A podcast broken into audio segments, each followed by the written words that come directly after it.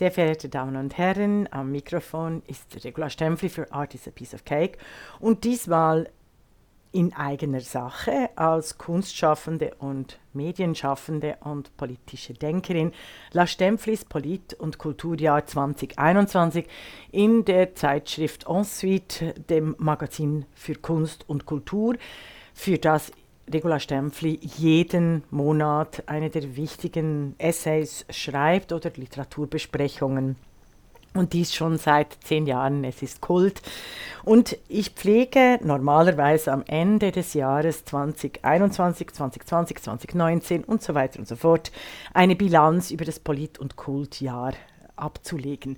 Dieses Jahr war ein bisschen schwierig, auch der Bericht ist nicht so glorios ausgefallen wie die anderen. Ich möchte es aber nicht unterlassen für all diejenigen, die Texte nicht gern lesen, sondern hören, meinen äh, die Chance zu geben, mein Audiofile nachzuhören. Da bin ich auch in direktem Kontakt mit Ihnen. Zudem ähm, wünschen wir hier einander allen ein sehr fröhliches neues Jahr 2022, dass wir gesund bleiben und dass doch die Kultur weiter aufmacht, weil es ist unmöglich, auch für Schreibende wie ich, der Bühnenauftritte 30 bis 40 Stück im Jahr wegfallen und damit auch ganz wichtige ökonomische Einkommensmöglichkeiten. Allein im Januar 2022 hätte ich fünf Neujahrsapero-Auftritte gehabt in der Schweiz, die sehr gut bezahlt werden und die auch die Möglichkeit geboten hätten, mein neues Buch Sex, Katzen und Diäten, quasi ein politisches Denkbuch mit den Kultkolumnen von Regula Stempfli vorzustellen und zu verkaufen. Sie sehen, Ihnen wird es wahrscheinlich ähnlich gehen, aber lassen wir uns nicht äh, vollends niederwerfen, sondern äh, ich begleite Sie nun mit ein paar Bildbeschreibungen durch La Stempflis Politkultjahr 2021. Bebildet ist das Politkulturjahr jeden Monat mit einem Bild, das ich geschossen habe mit meiner Kamera. Sie wissen es vielleicht nicht, aber einer meiner großen Stücke in der schweizerischen Medienlandschaft war während fünf Jahren die Denkkolumne respektive die Bildkolumne, fünf Minuten für ein Bild. Die würde ich gerne äh, wieder äh, machen. Da hatte ich ein Bild von den Leser und Leserinnen, die mir ihre Bilder zugeschickt haben, das ich dann politisch und philosophisch und kulturell eingeordnet habe. Die Bebilderung des gesamten La Sternflis Politkulturjahr 2021 ist ein Fo Foto aus dem Haus der Kunst mit mir unten gegenüber oben einem riesigen, inspirierenden, zauberhaften, umwerfenden Kunstwerk von Heidi Bucher im Haus der Kunst in München. Falls Sie die Möglichkeit haben, empfehle ich Ihnen dringendst, diese Ausstellung zu besuchen. Heidi Bucher, eine der wunderbarsten, inspirierendsten und innovativsten Künstlerinnen der 60er und 70er Jahre vergessen, ausgelöscht und wieder in Erinnerung gerufen. Sie hat das ganze Haus der Kunst bespielen können. Sie ist leider schon gestorben in den 90er Jahren. Und ihre Kunst besteht darin, dass sie beispielsweise ihr Elternhaus mit Latex ausgefüllt hat, also die Türrahmen, die Fenster, die ganze Gestaltung, um dann in einem physisch wichtigen Akt, den sie auch Metamorphose nennt, diese steif gewordenen Latexwände wieder runtergerissen hat. Dazu gibt es mehrere Videoinstallationen, es gibt mehrere Ausstellungsstücke. Unendlich eindrücklich die Verzweiflung des Menschseins und die, das Glücklichsein des Menschseins, sich in einer ständigen Metamorphose zu befinden und trotzdem von Formen so eingeengt zu werden, dass es oft äh, gerade den Frauen den Atem wegnimmt. Also unfassbar. Ich kannte Heidi Bucher nicht vorher, vor dieser Ausstellung im Haus der Kunst. Sie ist eine der vielen tollen Frauen, die anstelle der sogenannten umstrittenen Künstler, die ihr Werk in hasserische Regimes äh, verfasst haben und auch für zum Beispiel das Naziregime gemalt haben, wie Emil Nolde, die anstelle dieser äh, nicht mehr auszustellenden Künstler sofort inszeniert werden müssten. Wie ich irgendwo an einer anderen Stelle auch sage, und mit Hulda Zwingli, der besten aller äh, Gorilla Girls und Kult-Kommentaren, Instagram-Accounts mit Hulda Zwingli. Folgen Sie ihr Hulda Zwingli für Kunst, Frauen und Kultur.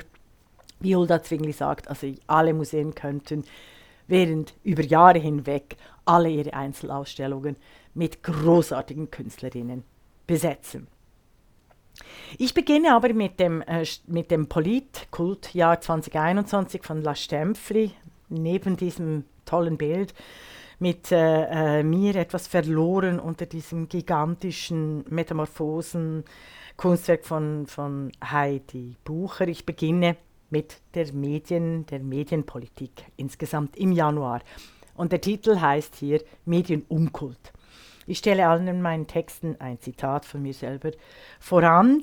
Die Texte sind eher als Notizen gedacht. Sie sind nicht so ausformuliert wie in den letzten paar Jahren, da sie diesmal auch nicht gedruckt werden, sondern für die Online-Ausgabe für Ensuite aufbereitet wurden. Ich danke dem wunderbaren äh, Verleger Lukas Vogelsang dafür und auch für unsere großartige Zusammenarbeit in der einzigen wirklich äh, wichtigen Kulturzeitschrift der Schweiz und dem deutschsprachigen Raum in Deutschland und Österreich mit einer herausragenden Kulturagenda und vielen Tipps und Hinweisen auf die Ausstellungen. Wenn Sie wollen, bitte inserieren Sie bei Ensuite.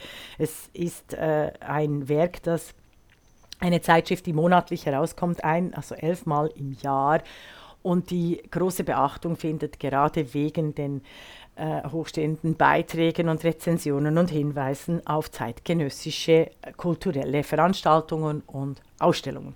Im Januar jetzt aber zu den Medien. Medien und Kult. Zitat La Stempfli. Der heutige Journalismus gleicht dem Boulevard gebrochener Informationsträume. 2021 ist die Bilanz punkto Medien, punkto Trumpism das Phänomen, das die Welt verändert. Ein Begriff, den ich 2017 geschaffen habe. Ein Begriff und eine Autorin, die selbstverständlich im Zuge der Begriffsschöpfung nicht erwähnt wird, wie so viele der Pionierinnen dieser Weltgeschichte. 2021 ist die Bilanz punkto Medien, Politik und vor allem Frauen sehr bitter. In Afghanistan übernehmen die Taliban die Macht und in der Schweiz setzen weiße Feministinnen die Burka mit der Perlenkette gleich. Es gab in der Schweiz die Initiative eines Burka-Verbots aus rechtspopulistischer und rechtsextremer Ecke. Eine unsinnige, um, wahnsinnige, mühsame Initiative. Aber nichtdestotrotz haben wir Feministinnen, linksliberale äh, Demokraten und Demokratinnen uns dann doch gewährt, die Burka einfach nur als weiteres Kleidungsstück einzuordnen und den Kampf für ein Burka-Verbot nicht einfach den Rechtsextremen zu überlassen, damit dann alle sagen können, es ist eine islamophobe Vorlage, dass es überhaupt nicht stimmt. Es ist keine islamophobe äh, Auf Lage und Initiative gewesen, sondern sie wurde von islamophoben Kräften natürlich initiiert. Das ändert aber nichts an der Tatsache, dass die Burka überall auf der Welt eigentlich verboten gilt. Es ist nicht nur ein Kleidungsstück, sondern es ist ein Symbol für die Diskriminierung und Unterdrückung aller Frauen im Islamismus, wie wir gerade anhand des Siegeszugs der schrecklichen, menschenverachtenden und frauenfolterten Taliban in Afghanistan gesehen haben und jeden Tag eigentlich in den Nachrichten verfolgen können. Das Burka-Verbot wird im März 2021 von den Stimmbürgern und Stimmbürgerinnen angenommen. Göttin sei Dank und auch ein Teil, es sei Dank von Regula Stempfli. Ich fand es sehr idiotisch, darüber abstimmen zu müssen, doch das Ja war wichtig als Zeichen, Symbol und Urteilskraft. Angenommen wurde die Initiative dank der Romandie, die, in, die Aktion in Le Temps, ich war unter den Erstunterzeichnerinnen des offenen Briefs, schlug sehr hohe Wellen.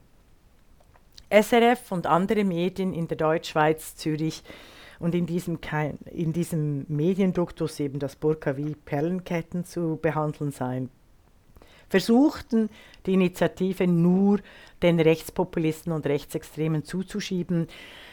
Mit dem Schwung und der Kraft aus Frankreich, vor allem auch der großartigen Ministerinnen aus Frankreich, die sich sehr stark gegen den Islamismus und dessen Symbole einsetzen, ist es uns gelungen, auch in der Deutschschweiz den Diskurs zu ändern. Es war äh, eine Initiative lanciert von rechtsextremen Kreisen. Nichtsdestotrotz ist die Burka zu verabscheuen. Und dem folgten dann die Stimmbürger und Stimmbürgerinnen auch. Unser offener Brief in äh, Le Temps auf Französisch. Ich war eben eine der Erstunterzeichnerinnen und Mitverantwortlichen des offenen Briefs schlug hohe Wellen, sodass beispielsweise in der Romandie das Burka-Verbot mit äh, großem Mehr angenommen wurde und insgesamt in der ganzen Schweiz angenommen wurde, nicht mit großem Mehr, relativ knapp, aber es war ein wichtiges Zeichen und Symbol. Das Schweizer Fernsehen hält sich aber nicht an dieses Diktum, sondern promoten mit einer fürchterlichen äh, Sendung und einem Beitrag im September 2021 unter dem Titel Hip mit Hijab. Und nicht nur das, sie löschen kritische Stimmen gegen diesen Beitrag, indem eben äh, Feministinnen mit nordafrikanischen, arabischen äh, und persischen Hintergrund klar darauf hinweisen, dass der Hijab, Niqab, die Burka, also alle Symbolismen im Islamismus mittlerweile als politische Zeichen und Insignien gelten, als politische Ideologie verurteilt werden müssen, als politische Ideologie, die die Frauen unterdrückt. Währenddem im Westen Frauen sich islamistisch verkleiden können und ihrem Glauben gemäß, wie sie behaupten, frei ausleben, sind die Frauen in all den Ländern, in denen die sexistische, genderspezifische und frauenunterdrückische unterdrückerischen Kleidervorschriften durchgesetzt werden mit Gewalt und Gefängnisstrafen äh, unmöglich. Also diese, diese Diskrepanz sagt etwas aus über die trumpistischen Medien, dass im Westen ausgerechnet Insignien für Freiheit gefeiert werden, die Insignien der Unterdrückung, Folter, Gefängnis und des Mordes an Frauen in den meisten Ländern verantwortlich sind. Das ist sehr spannend. Und diese Diskrepanz zwischen Fiktion und Wirklichkeit habe ich schon länger ausformuliert, auch in der politischen Philosophie, ganz klar und knapp im Trumpism, ein Phänomen veränderte die Welt, sehr ausführlich in meinen Vorlesungen zu Hannah Arendt und dem hoffentlich bald folgenden Buch über Hannah Arendt im Alltag. Ich nenne diese mangelnde Urteilskraft, die auch ermöglichen würde, einen dritten Weg zwischen Rechtspopulismus und den linken Pogromen des Intellekts entgegenzutreten, verunmöglichen. Für mich wäre es entscheidend, einen mittleren Weg der Urteilskraft und der demokratischen Vielfalt, der Chancengleichheit zu ermöglichen, zwischen diesen polarisierten, durch die Codes automatisierten Reflekte zwischen links und rechts äh, einzuordnen die Positionen sind sehr schwierig. Ich habe das beschrieben in meiner Medienkritik It's the Codes Stupid.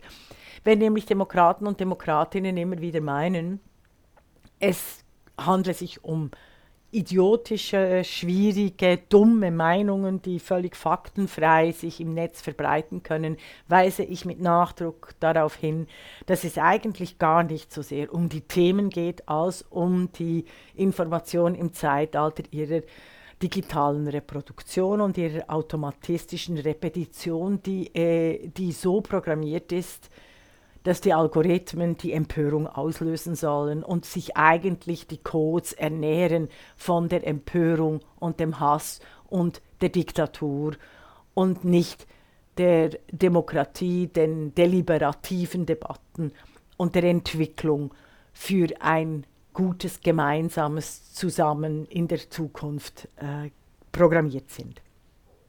Das ist ganz, ganz wichtig und das wird wieder und wieder vergessen.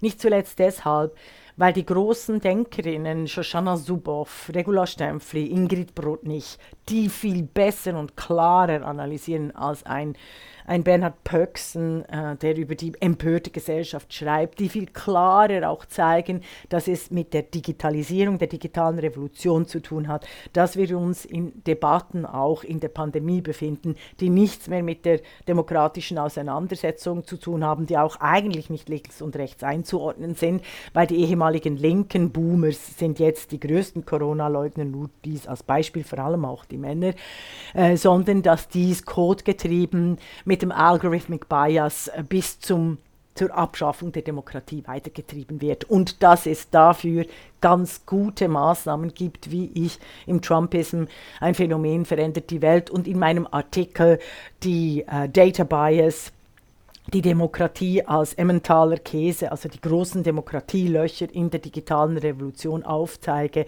mit digitalen Steuern, mit dem Grundsatz öffentliche Daten nutzen, private schützen, sehr viel mehr möglich wäre, dem Hass der Polarisierung und des Auseinanderfallen der Gesellschaften innerhalb der Demokratien aufzuhalten. Aber die Voraussetzung dafür wäre, dass die Expertengremien eben auf die führenden Frauen der letzten 20 Jahre hören würden, die Frauen, äh, die die Sachbücher dieser Frauen kaufen, lesen, verteilen würden und nicht wie anno dazu mal immer wieder dieselben Expertengremien äh, besetzen, bewerben. Kurz, die Männerquote muss endlich abgeschafft werden, weil sie uns, weil sie uns und unsere Demokratien an die Wand fahren. Und zwar explizit. Es gibt genügend Studien dazu, ich werde einige verlinken in diesem Beitrag. Das Jahr 2021 war auch sehr bitter, puncto Media 2, also Me Too. Seit 2016 ist die sexuelle Gewalt, die Übergriffe, die hierarchischen, ähm, die hierarchischen Unterwerfungsmechanismen, die Frauen, junge Frauen durchlaufen müssen, um überhaupt zu einem Job zu kommen, ein entscheidendes Thema im Kultur, im Film und im Journalismus, im Medienbetrieb, in all den, den Orten, wo narrative Stories und Fiktionen gemacht werden, mächtige Fiktionen, die letztlich auch und schließlich auch unseren Alltag und unsere Wirklichkeit prägen. Ich sage ja immer, eines der großen demokratischen Probleme besteht im 21. Jahrhundert darin, dass der Graben zwischen Fiktion und Realität so unendlich groß geworden ist und der wird nicht gefüllt durch all die klugen Sachbücher der, äh, von Frauen. Ich bin fassungslos, dass nach wie vor immer wieder dieselben dämlichen Experten, die seit 30 Jahren völligen Wahnsinn äh, prophezeien, wie der Zukunftsforscher Horks, den ich als Mensch schätze, der aber wirklich nun das Zepter übergeben könnte, der einmal meinte, Facebook würde sich unter keinen Umständen durchsetzen, da das Internet eine Angelegenheit einer Elite bleiben würde. Also so viel zu guten und klugen Zukunftsprognosen. Sexuelle Gewalt in den Medien, sexuelle Gewalt als Thema ist äh, sehr schwierig äh, zu behandeln, vor allem weil eben die äh, Social Media hier eine verkürzte und Empörungsversion kodiert und programmiert haben, sodass die wirkliche Vergewalt, es geht um äh, die wirkliche Gewalt, es geht um Vergewaltigung, es geht um sexuellen Missbrauch, es geht um Sex mit Minderjährigen, es geht um die, den Wahnsinn Prostitution als sogenannte Sexarbeit zu harmonisieren und in den Alltag zu überführen, dass alle jungen Mädchen ihre Körperöffnungen öffnen müssen und zur Verfügung stellen. Es geht darum, dies zu vermeiden. Und da sind die Medien die schlechtesten Schützer der Opfer. Ich gebe Ihnen mehrere Beispiele für das Jahr 2021. Im März wenden sich über 78 Journalistinnen in einem offenen Brief an die TX Group, die Tagesanzeiger Group, die in Deutschland und in Österreich finanziell und wirtschaftlich eng verknüpft ist, ein Milliardenverlag. Diese Journalistinnen wenden sich also an den Tagesanzeiger im Speziellen und an die Verlagsgruppe im Allgemeinen. Themen des offenen Briefes, den ich auch verlinken werde, sind sexuelle Anzüglichkeiten, Diskriminierung bei Lohn und Diskriminierung bei Jobs sowie Übergriffe zwischen den Hierarchien. Gibt es Konsequenzen? Keine. Wirklich keine. Es gibt Lippenbekenntnisse und dann Ende Jahr 2021 gibt es die Ankündigung des Verlages, einen feministischen Podcast zu lancieren. Und jetzt halten Sie sich fest. Isabel Runer und Regula Stempfli machen seit dem Ausbruch der Pandemie 2020 einen feministischen Wochenrückblick mit Literaturhinweisen, Kunstbetrieben etc. namens Die Podcastin. Wir wurden für den Grimme-Preis nominiert, für den Netzwende Award, äh, für den, äh, für den äh, Deutschen Podcastpreis und weitere Preise nominiert. Wir haben eine unglaubliche Reichweite im deutschsprachigen Raum und nennen uns eben Isabel Rohner und Regula Stempfli die Podcastin. Wir haben im Zuge der äh, sexuellen Gewalt, der, ähm, des Machtmissbrauchs, der journalistischen Fehl- Informationen der äh, fehlenden Qualität innerhalb der TX Group, also der Tagesanzeigergruppe, wie sie früher hieß, darauf äh, äh, hingewiesen und auch die Chefredaktion entsprechend angeschrieben, dass sie doch die Podcasting übernehmen könnten, weil damit gleichzeitig Aufklärung als auch äh, feministisches Weiterdenken gefördert wird, wurde. Wir haben nie eine, eine Antwort auf unseren Brief gekriegt, sondern im Dezember kündigt der Tagesanzeiger eine neue, ein neues Informationsmedium an und nennt das die Tagesanzeigerin. Es ist wieder ein klassischer Diebstahl geistigen Eigentums. Frauenerfindungen werden kollektiv gestohlen und letztlich unsichtbar gemacht. Kein Hinweis darauf, dass es eben die Podcastin gibt. Die Tagesanzeigerin hat quasi eins zu eins auch unseren Text übernommen. Glücklicherweise haben wir als Domain Isabel Rohner und Regula Stempfli die Tagesanzeigerin.ch äh, schon länger gesichtet und wir sind sauber, denn die Homepage führt direkt zum die Podcast hin. Wir finden, Hörer und Hörerinnen haben ein Recht auf das Original und nicht auf eine billige Kopie eines Milliardenverlages, der sich nicht zu dumm erklärt, die Innovation, die große Podcast-Innovation von zwei Doktorinnen ihres eigenen Fachs einfach zu stehlen. Also Media 2 ein Riesenproblem, weil natürlich die Verlage so groß sind und so viele Tochtergesellschaften haben, dass wenn es äh, Media 2 Fälle gibt, also wie Media, MeToo-Fälle nennen wir Media 2 Fälle, also sexuelle Übergriffe, Machtmissbrauch gegenüber Frauen, Diskriminierung und so weiter und so fort, fehlende Diversität dass natürlich in den Medien selber darüber nicht berichtet wird, sondern die können totgeschwiegen werden und die einzelnen Journalistinnen, die sich wehren, werden entlassen, gemobbt, äh, ausgegrenzt. Das passiert in der Pandemie viel öfters als vor der Pandemie, was unendlich bedauerlich ist.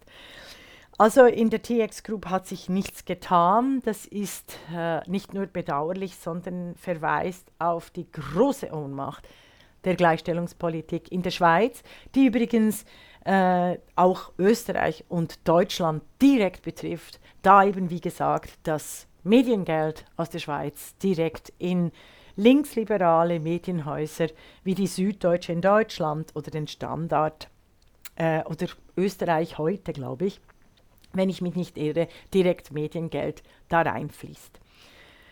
Die, selbst der öffentlich-rechtliche Rundfunk in der Schweiz hat ein ähnliches Mediatur-Problem, aber aufgrund dessen, dass die Schweiz kein EU-Mitgliedland ist, interessiert es eigentlich die Nachbarländer nicht, wie patriarchal, wie sexistisch, wie frauenfeindlich, wie ähm, die, die, der Filz in der Schweiz funktioniert. Auch hier gilt, für die schweizerische Berichterstattung nochmals, das Schweizer Geld ist in ganz Europa vorhanden und sollte eigentlich aufgrund der Good Governance und der ganzen Diskussionen der Transparenz auch mit beachtet werden. Aber eben als Nicht-EU-Land interessiert es eigentlich niemanden, obwohl die Panama Papers Und alle pa Papers darauf verweisen, dass die Schweiz zwar ein Zwergstaat ist, aber finanzpolitisch an vierter Stelle den, die ganze Welt bewegt und gestaltet durch den Kapitalmarkt. Auch das muss mal gesehen werden. Also auch der öffentlich-rechtliche Rundfunk in der Schweiz hat ein gravierendes MeToo-Problem, aber außer Spesen nichts gewesen. Offensichtlich gilt MeToo nur für das Ausland. Apropos Ausland, und dann bin ich mit diesem ersten langen Beitrag fertig, der eben die anderen Beiträge der Monate wird nicht so lang, aber der sehr wichtig ist und entscheidend ist, um die Struktur der Medien, Kultur und Politik zu verstehen. Apropos Ausland, in Deutschland gelten ja eigentlich die gleichen Frauen, äh, sexistischen, ehernen Männer-Mediengesetze, doch die größte auflagenstärkste Zeitung Europas, die Bild, die erfuhr die Macht der Good Governance trotzdem. Und zwar in den von den linken Europäern so gern geschmähten USA. Das Axel Springer EU-Geschäft in den USA hat dazu geführt, dass der Chefredaktor Julian Reichert, der im März zehn Tage in Ausstand treten musste wegen MeToo-Vorwürfen, also und auch Machtmissbrauch, dass der Julian Reichelt auf Ende Jahr, nach 20 Jahren, Bild verlassen musste, und zwar auf einen Eklat. Die Art und Weise, wie dies geschah, war sehr unfair, sowohl Julian Reichelt gegenüber als auch den betroffenen Frauen. Ich hätte mir gewünscht, dass äh, die ganze Geschichte innerhalb der Medienbranche zu großer Veränderung geführt hätte auf Chefredaktionsebene. Tat es aber nicht. In Deutschland und in der Schweiz können sich die Medienmänner eigentlich, eigentlich alles erlauben. Außer dem öffentlich-rechtlichen Rundfunk, der vor allem in Deutschland noch sehr gut funktioniert. Und glücklicherweise gibt es einen Jan Böhmermann, der auch immer, der auch immer die, seinen Finger in die, die offenen Wunden der Diskriminierung, sexuellen Gewalt, Machthierarchien äh, hält, wenn es um Medienschelte in den eigenen Reihen gibt. Er ist da auch sehr unempfindlich und hervorragend mutig, weil Medienkritik im deutschsprachigen Raum bleibt nach wie vor eine sehr, sehr schwierige Angelegenheit, ganz im Unterschied zur Kulturkritik, die wirklich ähm, sehr gut funktioniert, außer dass viel zu plakativ gefragt werden, darf man den und den noch ausstellen, statt die Urteilskraft zu üben. Also, am Schluss musste der Bildchef Julian Reichelt Ende Jahr dann doch gehen. Ich verweise und werde die wichtigsten Artikel dazu verlinken. Also im Januar äh, das Januarbild äh, der äh, Bilanz von Polit und Kultur ziert Regula Stempfli im äh, Future Look äh, und zwar, weil Regula Stempfli jedes Jahr traditionellerweise einen Jahresausblick macht. 2021 im Januar habe ich korrekterweise vorausgesagt, dass die Pandemie hier ist, um zu bleiben, leider. Nicht nur die Maskenpflicht, sondern auch die Impfpflicht äh, eines der wichtigsten Themen des Jahres 2021 sein wird. Und ich habe auch vorausgesagt, dass die Pflegerinneninitiative in der Schweiz, die mit großem Mehr angenommen wurde, eine gute Chance hat, von der Bevölkerung unterstützt zu werden, weil die Care-Arbeit endlich in Zeiten der Pandemie in den Fokus geraten ist und alle wissen, und, und alle wissen es, dass nicht die Banker 56 Mal mehr als das Durchschnittseinkommen verdienen sollten, sondern die Pflegerinnen und Pfleger. Wir haben in Österreich am 7. Januar 2022 in den Radioberichten gehört, dass die wichtigsten Finanzmanager schon in den ersten drei Arbeitstagen des neuen Jahres 2022 das, Jahres, das durchschnittliche Jahreseinkommen einer ganz normal werktätigen Österreicherin verdient haben. Das ist natürlich ein Missverhältnis, das, erst in den Letz-, das sich erst in den letzten 20 Jahren etabliert hat. Ein Missverhältnis, das zu ganz vielen Missständen in den westlichen Demokratien führt und auch zu ganz vielen rechtspopulistischen Aufständen, die nicht zuletzt von den gekränkten und entniedrigten Mittelschichten getragen werden. So viel zum Januar. Jetzt komme ich doch ein bisschen mehr zur Kunst. Im Februar Frauenkunst. Frauen werden ins Bild gesetzt, um aus der Welt geschafft zu werden, meinte La Stempfli angesichts der technischen Revolution der Fotografie. Sie hat nicht nur recht, weil tatsächlich ist, sind die Repetition und die Automatisierung von Frauenwerken, das wäre sehr wünschenswert, die würden tatsächlich doch das Bild der Frauen in der Welt völlig verändern. Februar war geprägt durch die Pandemie. Pandemie, zweites Jahr. La Stempfli wird nicht nur zur Wien-Pendlerin, sondern sie verändert ihr Leben radikal mit und durch und als Kunst. Ich zitiere Wally Export. Wenn Frauen, wenn Frauen auch Ehemänner und Kinder im Stich lassen können und die Gesellschaft dies juristisch und sozial toleriert, wie im Falle eines Mannes, wenn also alle Frauen einmal all das erreichen, dann werden sie eine ebenso umfassende Kreativität entfalten. Großartig, Wally Export. Wally Export ist mein Guide, die Guerilla Girls, eh und in der Schweiz der beste Insta-Account Holder Zwingli, der beste Account für Kunst und Kultur auf Instagram.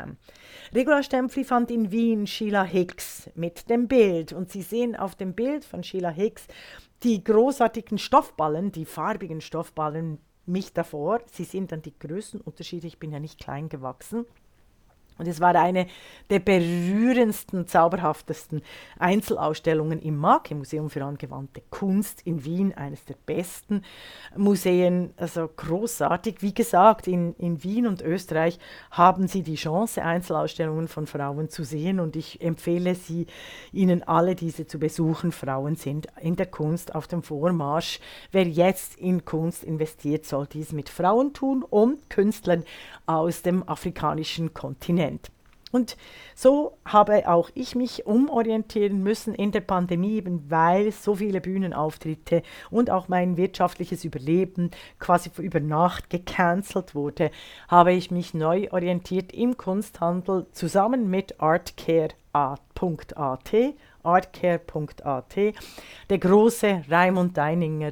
Ich empfehle allen, die sich für Kunst und Kultur interessieren, auf dem, nicht nur auf dem Art is a Piece of Cake, sondern auf den Auctions, den jeweiligen Auctions von artcare.at, an denen teilzunehmen. Sie werden, der Entscheid für Kunst wird ihr Leben verändern und auch ihr Kapital. So habe ich es realisiert in der Pandemie und mich auch beruflich neu orientiert.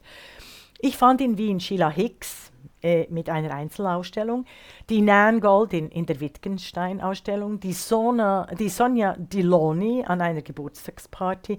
Ich fand natürlich Frida Kahlo in Albertina im Museumsshop, der einen eigenen Stand Women's Artist hat. Ich fand Emilie Flöge bei Klimt. Ich fand Grete Wolf und Maria Jungwirth, die Frauen der Wiener Werkstätte. Ich fand Lee Krasner in die Podcastin über Künstlerinnen und in äh, wichtigen Diskussionen über Kunst hier in Wien. Ich fand Cindy Sherman, die dank der Ausnahmekünstlerin Louise, Louise Deininger die ich sogar kaufen konnte. Louise Deininger hat, äh, hat eine ganze Serie In the Brain of, unter anderem In the Brain of Cindy Sherman, eines der großartigen Werke, äh, das ich ersteigen konnte bei artcare.at. Xenia Hausner mit einer Einzelausstellung in der Albertina, Michaela Gisetti mit einer Einzelausstellung in der Albertina, Kiki Smith in der Albertina in Natur und Symbol, die habe ich auch schon im Haus der Kunst gesehen. Daniela Frimpong habe ich neu kennengelernt, deren Werke ich in der Most Wanted Female Art Auction, die im März stattfand in Wien, ersteigert habe, Daniela Frimpong, die tatsächlich äh, eine der wichtigsten zeitgenössischen Künstlerinnen wird. Ich habe auch ein Gespräch geführt mit der wichtigsten zeitgenössischen Künstlerin der Schweiz, Elisabeth Eberle. Ich habe sie leider im äh, Jahresbericht hier nicht erwähnt, aber sie ist eine der interessantesten Künstlerinnen äh, unserer Zeit. Dann natürlich Maria Ras Lasnik, ein allen Österreicherinnen bekannte äh, Künstlerin in Deutschland und in der Schweiz eher nur dem Kunstkuchen bekannt mit einer Einzelausstellung. Und dann die Shirin Nessat, in den äh, äh zahlreichen äh, Taliban-Informationsrunden, die sich auch äh, zu Wort gemeldet hat, eben über die Wiedereroberung äh, des Frauenhasses in der ähm, arabischen Welt, in der islamistischen Welt, ein Regime, das äh, mit Apartheid, Geschlechterapartheid eigentlich schlecht beschrieben ist, ähm, sondern es geht wirklich um die Frauenvernichtung pur. Wir wussten seitdem, was uns erwartet und Wien ähm, war mit dem Fokus auf Frauenkunst führend und tröstend. Für den März habe ich auch ein Stück genommen aus der uh, Most Wanted Female Art Auction, und zwar das Werk von Jia Ma. Es heißt 1989 und besteht aus Stahl, China ist der größte Stahlexporteur der Welt und riecht, also Stahl riecht dank hohem Eisenanteil im Material nach Blut. Das Werk ist ein Stahlklotz, eingraviert darauf 1989 mit den Zeichen 6,4 das Werk wurde während der The Most Wanted Female Art Auction in Wien bei Artcare AT im März ersteigert von mir. Ich habe dann die Quietsche-Entchen auf äh, On Top äh, gelegt als China-Expertin. Ich habe meinen Master über äh, China und die Schweiz, also über den Export, also Handel und Politik mit der Anerkennung der Volksrepublik China äh, geschrieben. Ich habe die Quietsche-Entchen draufgestellt, um zu zeigen, China ist nicht nur Stahl, Blut, sondern China ist natürlich der Plastikkapitalismus, von dem wir im Westen massiv äh, profitieren. Und ähm, dieses Bild, dieses Werk inkarniert eigentlich alle Gefahren, äh, die uns aus der Volksrepublik China, aus dem System des kapitalistischen Kommunismus drohen in den europäischen Demokratien. Ich denke schon, auch einer meiner Vorschläge angesichts der äh, niedergeschlagenen Demokratiebewegung in Hongkong. Die Pandemie hat tatsächlich die ganze Hongkong-Frage aus der politischen Weltagenda gerückt. Es ist unfassbar, dass sich auch die UN mehr mit Israel befasst als mit Hongkong, obwohl dort äh, äh, Millionen von Menschen gegen das Regime, also sicher eine Million von Menschen gegen das Regime, tagtäglich protestiert haben in sehr kreativer Art und Weise, gewaltfreier Art und Weise und wie die Welt Hongkong, die Demonstrierenden, die Demokratinnen und Demokraten völlig im Stich gelassen hat. Dabei habe ich immer vorgeschlagen, wir sollten im Westen, in den westlichen Demokratien, ähnlich, ähnlich wie anno dazumal 1956 und 1968 die Flüchtlinge aus den kommunistischen Ländern aufnehmen. Wir sollten eine Million in der Europäischen Union von Flüchtenden Demokratiefreundinnen und Freunden in Hongkong aufnehmen, dringendst. Nur so wäre dann auch der Widerstand gegenüber der Volksrepublik China, dieses Allmachtssystems, gewährleistet. Denn ich bin der Überzeugung, Entschuldigung, ich muss schnell husten.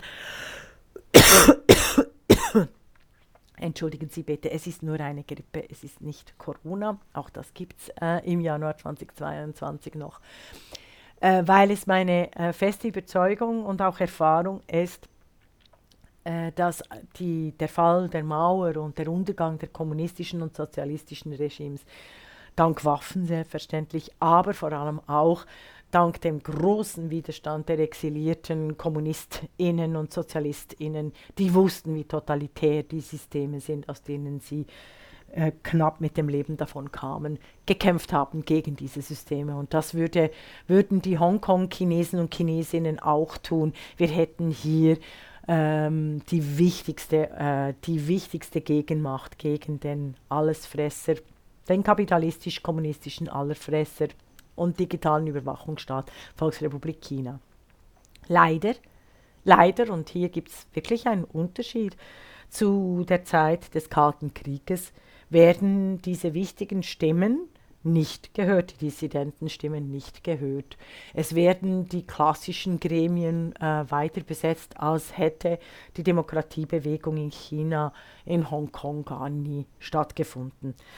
Dies eines der wichtigsten Themen für 2021 und angesichts meiner Fassungslosigkeit, dass die äh, Sachbücher diesbezüglich die Stellungnahmen, die klaren strategischen und auch militärpolitischen Analysen schlicht nicht aufgenommen werden.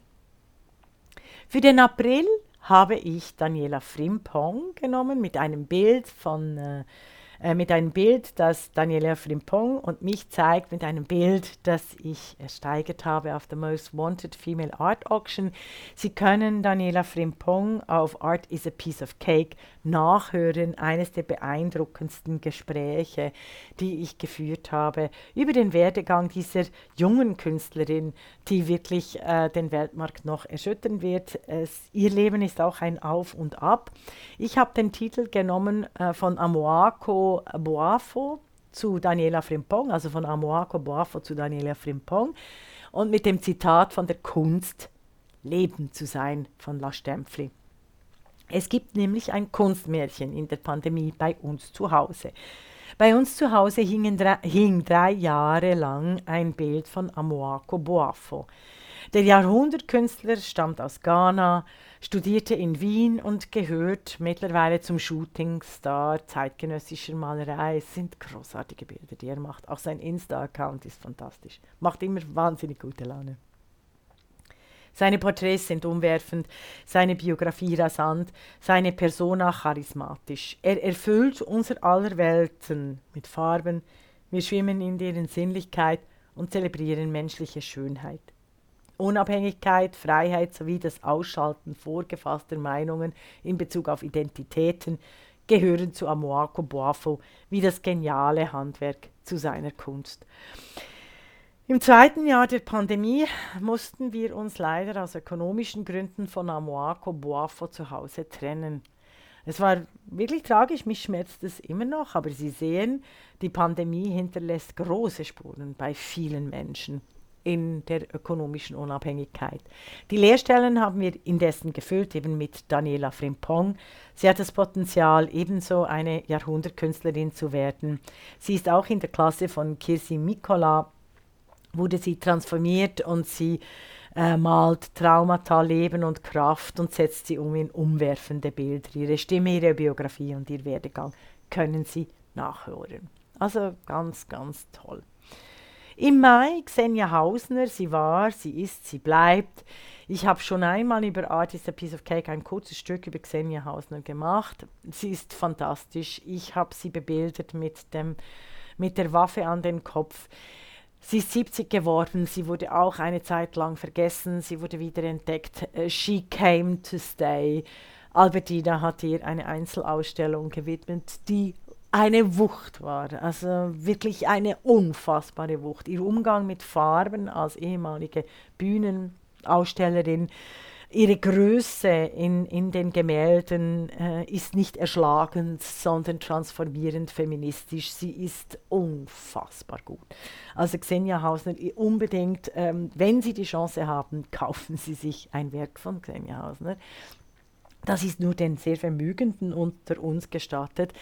Äh, und da denke ich immer wieder, eben hätten, hätten sie doch schon vor 20 Jahren Xenia Hasner gekauft, dann war, wäre sie noch erschwinglich gewesen, eben weil der Kunstmarkt vor allem auf Männer ausgerichtet wurde. Der Feuilleton hat jetzt 20 und 30 Jahre lang die falschen Künstler, die falschen Propheten der zeitgenössischen Kunst gefördert. Einzelausstellungen in Zürich wird sogar ein ein, ein Riesenbau für, für, für, für verfehlte äh, äh, Kunstmäzene er, eröffnet und, und gefüllt. Also wie gesagt, äh, die, die Kunst ist klar wichtigste zeitgenössische Kunst. Die stammt von Frauen, sie stammt von Frauen aus den 70er, 80er Jahren, von zeitgenössischen Frauen und sie stammt vor allem von Frauen und Männern aus dem afrikanischen Kontinent, was unglaublich be beglückt. Ein Kontinent, ein junger Kontinent mit einem großen Schritt in die Zukunft, wenn er nicht wieder durch Gewalt des Westens und alte koloniale und patriarchale Muster völlig unterdrückt wird.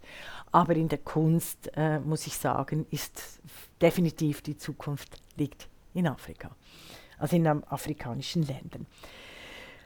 Ich komme schon zum Juni und damit zu meinem letzten Monat in diesem ersten Teil des Kultpolitikjahres 2021, das sehr stark im ersten Halbjahr von äh, Politik geprägt wurde, mit dem Titel Die Frauen der Wiener Werkstätte und weshalb Adolf Loos vergessen werden muss, mit Großbuchstaben. Mit einem wirklich guten Zitat von mir, Zitat, das Böse kriegt zu viele Klicks von La Stempfli. Dies natürlich auch in Anlehnung an Hannah Arendts Vorlesung über das Böse, eine Vorlesung, die ich an der Universität St. Gallen respektive an der Hochschule St. Gallen äh, halte in meinen äh, durch den Alltag mit Hannah Arendt, äh, den ich auch auf Podcast aufnehme und äh, von dem ich einige Folgen dann auch im Art is a Piece of Cake aufschalten werde. Also das böse Klick zu viel Klicks. Wer meint, die Männer hätten Wien zum Zentrum der Werkstätte in der ganzen Welt sowie zur Vorläuferin der Bauhaustradition gemacht, der irrt. Wiewohl, irren ist hier das ganz falsche Wort. Es ist eigentlich eine Lüge. Die Wiener Werkstätte glänzte durch Produktionen aus Frauenhand. Von 1903 bis 1932 wirkten geniale Frauen wie Mathilde Flögel, Felice Ries oder Felice Rissa, Wally Wieseltier, Maria Likartz, Nelly Brabetz, Maria Vera Brunner, Mitzi Friedmann und weitere wunderbare Künstlerinnen, Wienerinnen, oft jüdischer Herkunft, Abstammung an der Wiener Werkstätte. 180 Künstlerinnen zeigte die umwerfende Ausstellung, deren Katalog sie um den Katalog Sie unbedingt kaufen müssen. Die Frauen der Wiener Werkstätte im Mack in Wien. Diese Ausstellung wurde genial kuratiert von der wunderbaren Ann-Kathrin Rosberg aus dem Mack selber und der Gastkuratorin Elisabeth Schmuttermeier, mit einer Ausstellungsgestaltung von Claudia Cavallar und Lukas Lederer. Herausragend. Und was titelt die Süddeutsche Zeitung zu dieser umwerfenden Ausstellung, die leider vorbei ist? Die Frauen der Wiener Werkstätte haben die Welt schöner gemacht, respektive eleganter gemacht, meint die Süddeutsche Zeitung. Und ich schreie nur, wie bitte? Die Frauen der Wiener Werkstätte haben Welt, Möbel, Theater, Kleidung, Küche, Poster, Filme, erste Rechner, Tapeten, ja den gesamten Alltag von Menschen anders gedacht, anders gestaltet und anders fühlen lassen. Nein, liebe Süddeutsche, Feuilletonisten, verblendete Feuilletonistinnen, sie haben die Welt nicht eleganter gemacht, nein, sie haben die Welt ganz anders gestaltet und gedacht. Und hier zeigt sich, dass die Geschichte der Frauenvernichtung sich vor allem auch in der Kultur und deren Narrative wiederholt. In ihrer Zeit enorm beliebt und bekannt wurden die Frauen der Wiener Werkstätte später diffamiert und ausgelöscht aus der Erinnerung. Unter anderem vom Kinderschänder, vom Kindervergewaltiger Adolf Loos der meinte und darin bis heute zitiert wird, dass weder die Wiener Werkstätte noch Frauen je hätten gestalten dürfen, da es sich dabei um Wiener Weiberkunstgewerbe hätte gehandelt. Well, Adolf Loos gehört eigentlich aus allen Registern getilgt. Und zwar nicht sein Werk, das so herausragend nicht ist, weil es natürlich auch von anderen Menschen mitgetragen wurde und mitgedacht wurde. Ich würde wirklich tatsächlich hier die, die äh, Person unendlich thematisieren und weshalb, das ist nicht nur ein Lachstempfli-Vortrag, sondern Sie müssen den genialen Die Zeit-Podcast hören, die da heißt Die Kriminalakte Adolf los und dann wissen sie, was zu tun ist, dass es nämlich um Urteilskraft geht, wie ich in einem Artikel einmal beschrieben habe. Emil Nolde in Berlin, wie ich ganz klar mit Hannah Arendt festgestellt habe, dass Kunst und Kultur voneinander nicht trennbar sind und auch in der Kunst durchaus Urteilskraft und vor allem in der öffentlichen Kunst Urteilskraft geübt werden kann. Und die Frage nicht lautet, darf man Kunst und Werk vom Autoren und dem Künstler trennen. Es geht ja meistens um Männer. Also darf man, darf man das Werk vom Autoren trennen. Das ist nicht die entscheidende Frage, sondern die entscheidende Frage ist immer, in welchem Bezug steht, stehen sowohl der Künstler als auch dessen Werk in Bezug auf die Politik, die Gestaltung des Alltags und das Zusammenleben von Menschen. Stellt sich der Künstler mitsamt seinem Werk in den Dienst einer totalitären Diktatur wie dem Nationalsozialismus oder auch dem Sowjetkommunismus, ist dieser Künstler nie vom Werk zu trennen, weil dessen Werk explizit im Dienste des Staates errichtet, gebaut und zelebriert wurde und dass diese enge Verknüpfung zwischen Macht und Kunst immer mit reflektiert werden muss, wenn wir Kunstwerke äh, beurteilen und in eine historische Erzählung einbetten. Das ist so einfach nachzulesen, nicht nur bei Regula Stempfli, sondern vor allem auch bei Hannah Arendt, der ein ganz eigenes Kapitel darüber hat, was in der Geschichte auch phänomenologisch immer wieder rezipiert und nachgedacht werden sollte und was nicht. Oder auch bei Martha Nussbaum über das Böse, nein, bei Susan Niemann, ich entschuldige mich, über das Böse, das eben das Böse auch in den Kontext stellt der Urteilskraft und der Beurteilung ähm, eine Beurteilung, dessen äh, Werke und Autoren und Künstler sich definitiv nicht entziehen können.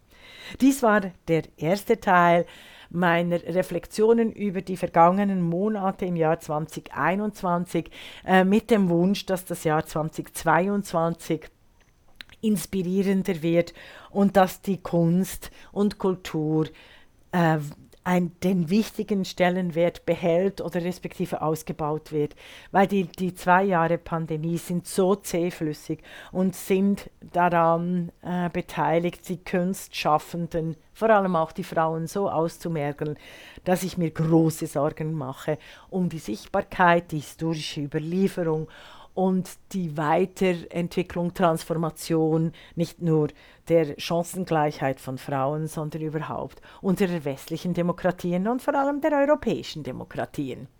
Ich äh, danke Ihnen fürs Zuhören. Dies war der erste Teil. Sie hören den zweiten Teil gerade in der Folge. Ich werde alle die Artikel einbetten mit den entsprechenden Links, also viel ausführlicher äh, tätig sein, als sie dies in Ensuite, der Zeitschrift zu Kunst und Kultur, für die ich äh, tätig bin und in der, deren Printausgabe ich jeden Monat einen großen Essay formuliere. Äh, also sind viel ausführlicher als die Online-Ausgabe dieser kleinen Notizen zu Kunst und Kultur im vergangenen Jahr. Für das neue Jahr wünsche ich Ihnen alles, alles erdenklich Gute. Bleiben wir gesund und freuen uns über zahlreiche zauberhafte, inspirierende und nachhaltig demokratische Ausstellungen im Jahr 2022. Vielen Dank fürs Zuhören.